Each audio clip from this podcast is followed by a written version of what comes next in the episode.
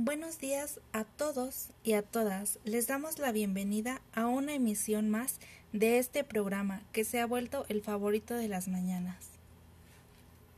El día de hoy tenemos a una gran invitada. Ella es fanática y profunda admiradora de Friedrich Nietzsche. Ella nos hablará un poco de la biografía y las obras de dicho autor, como es La Metamorfosis del Espíritu y la Gaia Ciencia. Buenos días a todos nuestros oyentes este día. De antemano, muchas gracias por la invitación.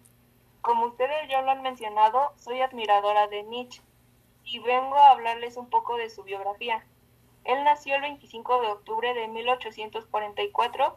Fue un filósofo, filólogo, poeta y músico. Una de sus obras más importantes fue Así habló Zaratustra.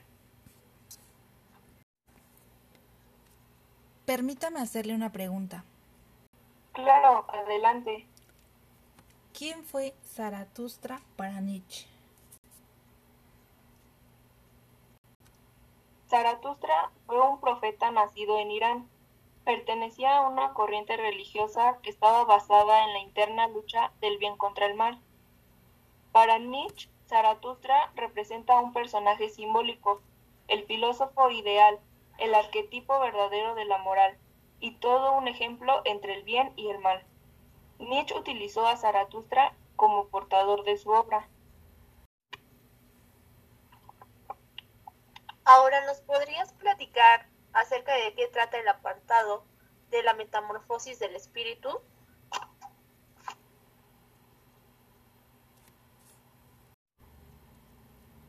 Este apartado nos habla de las tres transformaciones por las cuales cada espíritu debe pasar para lograr ser un espíritu libre y creador de su propio valor moral. Nos habla de un espíritu que se transforma en camello, de un camello que se transforma en león y por último el león se transforma en niño. El camello es la primera etapa en la cual reposa el espíritu, esta etapa es la del sometimiento y representa al hombre a la persona que se inclina ante, ante, la fuerza divina. Podríamos hablar de religiones, de pasividad en la persona. El camello nos habla de una persona sumisa, que podría hacer cualquier cosa con tal de quedar bien con alguien más. En este momento el hombre no desea ser feliz, sino cumplir un deber. ¿A qué me refiero con esto? Que el objetivo del león es conquistar la libertad y ser amo de su propio desierto. La esencia del león es luchar y entrar en conflicto con los demás. Y por último está la etapa en cuando el león pasa a ser un niño. Es un nuevo inicio, una nueva inocencia. Olvidó la creación de sus propios valores morales. En esta etapa no hay ningún sometimiento. El niño tiene esa posibilidad y capacidad de crear lo distinto, lo nuevo, lo que nadie le enseñó. El convertirse en niño es un reto, ya que significa vivir libre de cualquier prejuicio, atadura y aceptación. El estado espiritual del niño es el origen, es el principio de lo que Nietzsche llamó superhombre. El superhombre es la superación moral del ser humano, que le permite a cada uno llegar a ser quien es. ¿Cómo se relaciona lo que habla el libro con la vida real?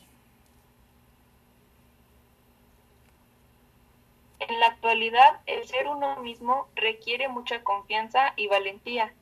La mayoría de los seres humanos atravesamos por un estado evolutivo como el camello, al no saber quiénes somos.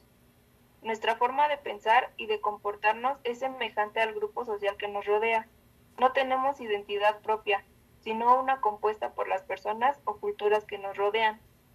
Todos alguna vez hemos sido sometidos, sumisos y no le damos el valor que nuestra vida puede tener al dejar manipular por alguien más, sean personas, trabajo, ambiente o todo lo que nos rodea, hasta que nos cansamos y decidimos tener libertad propia, ser libres, liberarnos de todo lo que nos hace daño, pensar en nosotros antes que los demás.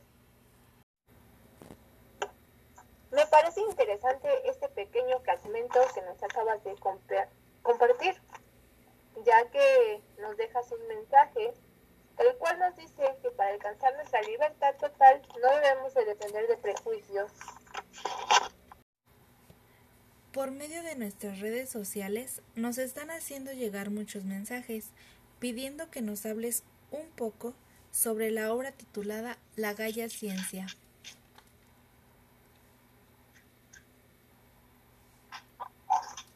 Oh, qué interesante. Nunca había escuchado hablar acerca de esta obra. Mi pregunta principal es, ¿qué es la Gaia Ciencia? Bueno, como algunos sabemos, la Gaia Ciencia es un libro de aforismo y fragmentos. ¿A qué me refiero con aforismo? Es aquel que consiste en expresar un pensamiento de forma concisa, siendo que la Gaia Ciencia discute la afirmación de la vida, la crítica a la moral cristiana y el concepto de superhombre. Es muy interesante lo que acabas de mencionar. Los que hemos leído a, Nietzsche sabemos que una de las características más sobresalientes es que critica duramente la moral cristiana, como tú ya lo mencionaste. Pero explícanos más a fondo, ¿por qué critica arduamente a esta moral? ¿Qué es lo que él le ve de malo a esto? Nietzsche conocía bastante sobre el cristianismo, al igual que como muchos de nosotros sabemos que él estudió un poco de teología y que su padre fue un pastor luterano. ¿A qué me refiero con esto? Nietzsche tenía demasiados conocimientos y tenía las armas suficientes para hacerle una crítica a la moral cristiana, ya que fue educado dentro de un ambiente religioso. Él nos decía que la práctica de la iglesia es perjudicial para la vida y que la moral que practica es una moral nihilista. ¿Pero por qué? Esa moral nihilista de la que él nos habla no nos permitirá aspirar a grandes cosas, porque el objetivo de esta moral es orillarte al reino de Dios. Y él entiende esto como la nada, porque él que uno siga las cosas al pie de la letra, pues nadie te asegura que te irás al cielo y pese a esta moral es aquella con la que muchas generaciones se han criado. Nietzsche dice que la moral debe de ser sana y que no debe estar influenciada por nada, que uno es libre de ser quien era y que se debe de disfrutar la vida. Entonces, ¿qué nos estás diciendo? ¿Que para él todas las religiones eran falsas?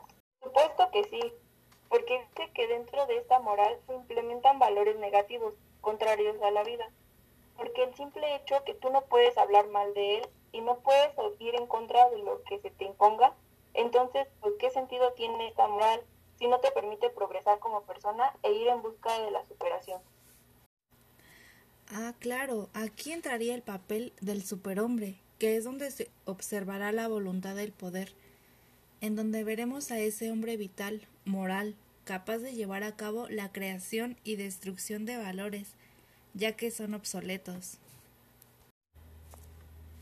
Para culminar esta visión, quisiéramos que nos compartieras tu punto de vista crítico acerca de estas obras. Claro que sí. Bueno, como ya lo estamos entendiendo, la Gaia Ciencia es un compendio del Nietzsche libre pensador. Nietzsche se interna con alegría y ligereza en los terrenos pantanosos de la ciencia, la moral y la religión para sacar a la luz su significado arrinconado la seriedad. Después de rechazar la razón como guía del conocimiento, el filósofo alcanza un estado de libertad de pensamiento, en que es posible reírse de uno mismo es la ceremonia en la que la risa encuentra la sabiduría. A través de este pensamiento se van desgranando algunos temas que el filósofo tratará de en sus obras posteriores. Me parece muy acertado lo que hoy compartiste. Te agradecemos infinitamente el haber estado con nosotros en estos tiempos tan difíciles, ya que estamos pasando por una situación que está afectando severamente a la humanidad.